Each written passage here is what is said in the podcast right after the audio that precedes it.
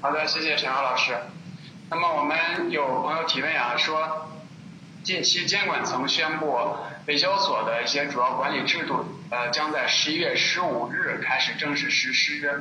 那么随着北交所开市呢，您认为它对投资市场有哪些影响？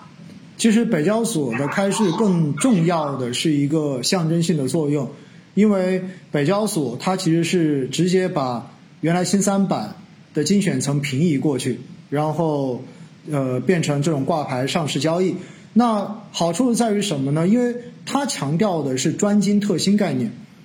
因为我们知道之所以会有新三板。其实是建立我们多层次的这一种资本市场的一个整体的需要。我们本身有主板，有了主板之后，我们现在我们后来有了科有了创业板，然后有了科创板。那么实际上的话呢，这是根据这种上市公司想要上市的公司，它划定了不同的这种上市的条件。那么根据你处所处的不同的发展阶段，你来选择更适合自己融资的这一个板来进行上市。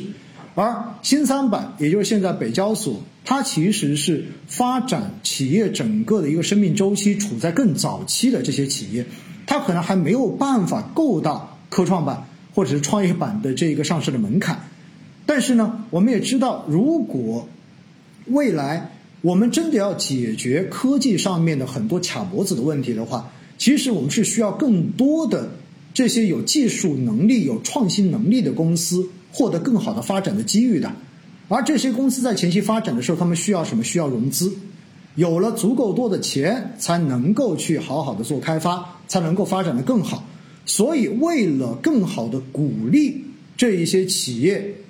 来获得资金、获得融资、获得社会各种风投也好，包括这种 PE 的投资也好，所以北交所的设立应该说是进一步的明确了这个倾向，那就是未来。我们的资本市场要更好的为我们的经济转型服务，所以我认为北交所的设立是一个非常强的信号，就是给市场更大的信心，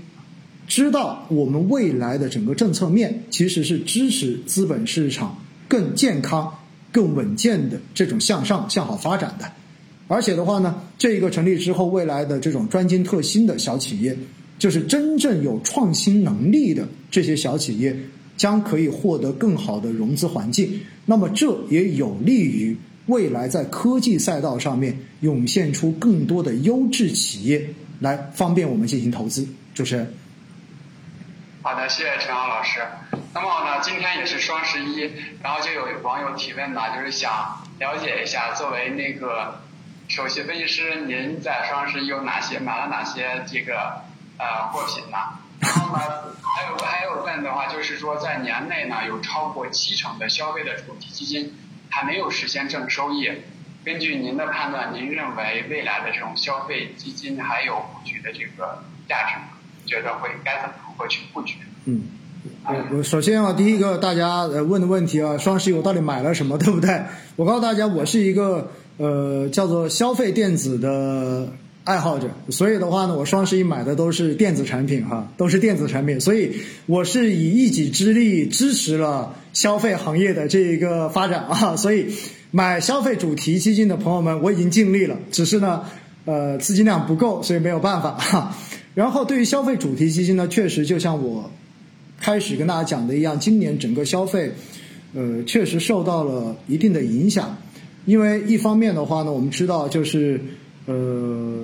针对医药，因为医药其实也属于大的消费嘛，对吧？然后针对医药集采，然后共同富裕等等等等各方面的这种政策的调整之下呢，实际上整体本来对于相关的行业就多少会有一些负面的影响，而且更重要的是呢，我觉得还是因为经济层面的问题，因为大家对于未来的这种收入预期啊，其实是有呃比较保守的这种看待的，所以。让大家的这种消费的支出、消费的能力，实际上多少是有一些下降的。因此，我们看到呢，今年其实过去的这个季报披露之后，其实消费行业的整体的盈利增速是不达预期的。那你如果没有足够的这种盈利来支撑你的股价上涨的话，那么自然它就会往下掉。而且现在我们如果看近两年的一个估值分位，其实中证消费指数是处在一个比较高的位置的。百分之九十以上的分位的。这也说明了，实际上在过去的这一年多，其实消费本身涨得有点高。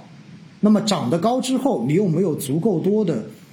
盈利增速来消化它的估值，那么到最后就只剩杀估值了。所以你的这一个股价可能就没有办法有很好的表现。那么对于未来的整个消费怎么看呢？实际上，我个人觉得，就像我刚才所说的一样，可能大家要把投资消费的这一个收益预期往下调一调，就是它有可能没有办法像去年一样，大家买消费股赚的那种，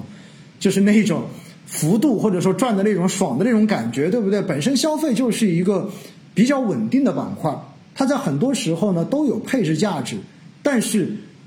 现在的估值对于整个消费来说，可能还是属于一个相对高的估值。那么在这种时候呢，你就必须要把你的盈利预期往下调一调，好不好？所以对于接下来消费主题基金到底值不值得布局，我觉得大家可能要把眼光放得更长远一些。在短期之内，受制于基本面的这种影响，我个人觉得，短期你要它有一个很好的表现，可能还是比较难的。嗯，供大家参考吧，好不好？